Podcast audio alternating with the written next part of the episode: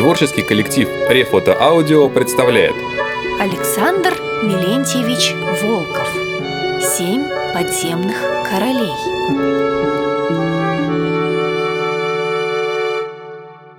Осада Изгнанники долго шли, пока не добрались до озера.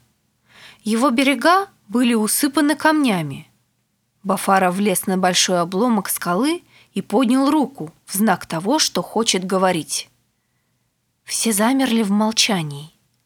«Друзья мои!» — начал Бафара.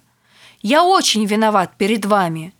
Мое честолюбие вовлекло вас в беду и забросило под эти мрачные своды.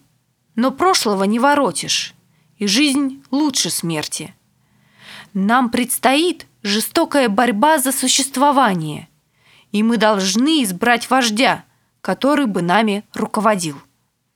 Раздались громкие крики. «Ты наш вождь! Ты потомок королей, тебе и править, Бафара!»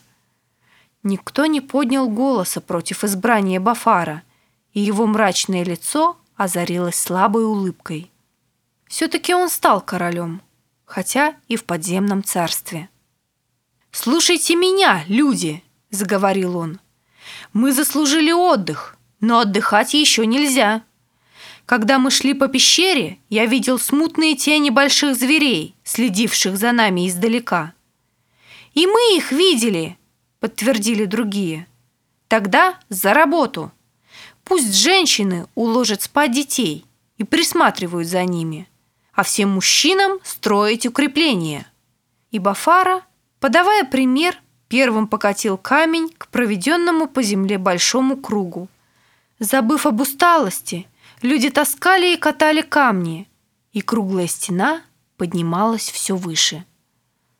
Прошло несколько часов, и стена широкая и прочная воздвиглась на два человеческих роста высотой.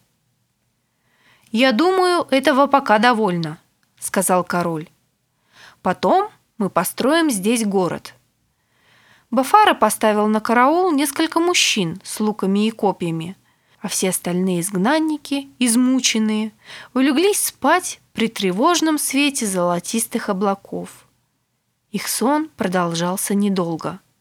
«Опасность! Поднимайтесь все!» — закричала стража. Испуганные люди взобрались на каменные приступки, сделанные с внутренней стороны укрепления, и увидели, что к их убежищу подходит несколько десятков странных зверей. «Шестилапые!» Эти чудища шестилапые!» – раздались возгласы. И действительно, у животных вместо четырех было по шесть толстых круглых лап, поддерживавших длинные круглые туловища. Шерсть на них была грязно-белая, густая и косматая. Шестилапые, как завороженные, пялили на неожиданно возникшую крепость большие круглые глаза. «Какие страшилища!» Хорошо, что мы под защитой стены, переговар... переговаривались люди. Стрелки заняли боевые позиции. Звери приближались, принюхиваясь, присматриваясь, недовольно мотая большими головами и короткими ушами. Вскоре они подошли на расстояние выстрела. Зазвенели тетивы, стрелы жужжанием пронеслись в воздухе и засели в косматой шерсти зверей но они не могли пробить их толстую шкуру. И шестилапые продолжали приближаться, глухо рыча. Как и все звери волшебной страны, они умели говорить, но говорили плохо. У них были слишком толстые языки, с трудом ворочавшиеся во рту. «Не тратить напрасно стрелы!» – распорядился Бафара. «Приготовить мечи и копья! Женщины с детьми на середину укрепления!» Но звери не решались идти в атаку. Они кольцом обложили крепость и не спускали с нее глаз. Это была настоящая осада. И тут Бафара понял свою ошибку. Незнакомый с нравами обитатели подземелья, он не велел запасти воды, и теперь, если осада будет долгой, защитникам крепости грозила гибель от жажды. Озеро было невдалеке, всего в нескольких десятках шагов. Ну как туда прорвешься через цепь врагов? проворных и быстрых, несмотря на кажущуюся неповоротливость. Прошло несколько часов. Первыми запросили пить дети. Напрасно матери их успокаивали. Бафара уже готовился сделать отчаянную вылазку.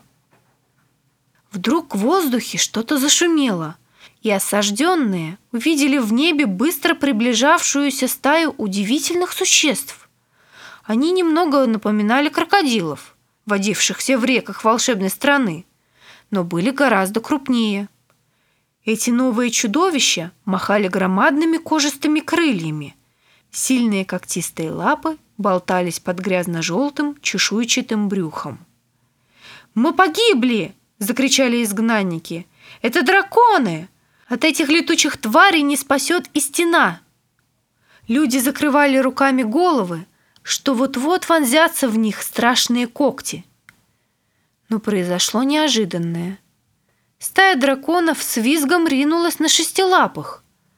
Они метили в глаза, и звери, видимо, привычные к таким нападениям, старались уткнуть морду в грудь и махали перед собой передними лапами, привстав на задние.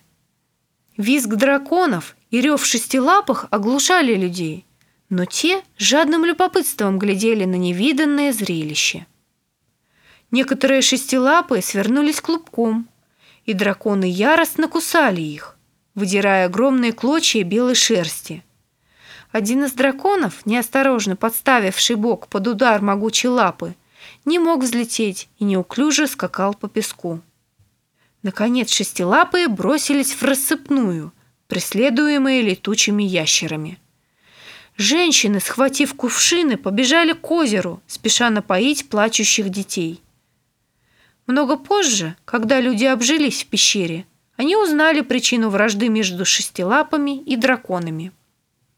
Ящеры откладывали яйца, зарывая их в теплую землю в укромных местах. А для шестилапых яйца были лучшим лакомством. Они выкапывали их и пожирали. Поэтому драконы нападали на шестилапых, где только могли. Впрочем, и ящеры были не без греха. Они загрызали молоденьких зверей, если те попадались им без охраны родителей. Так вражда между зверями и ящерами спасла людей от гибели.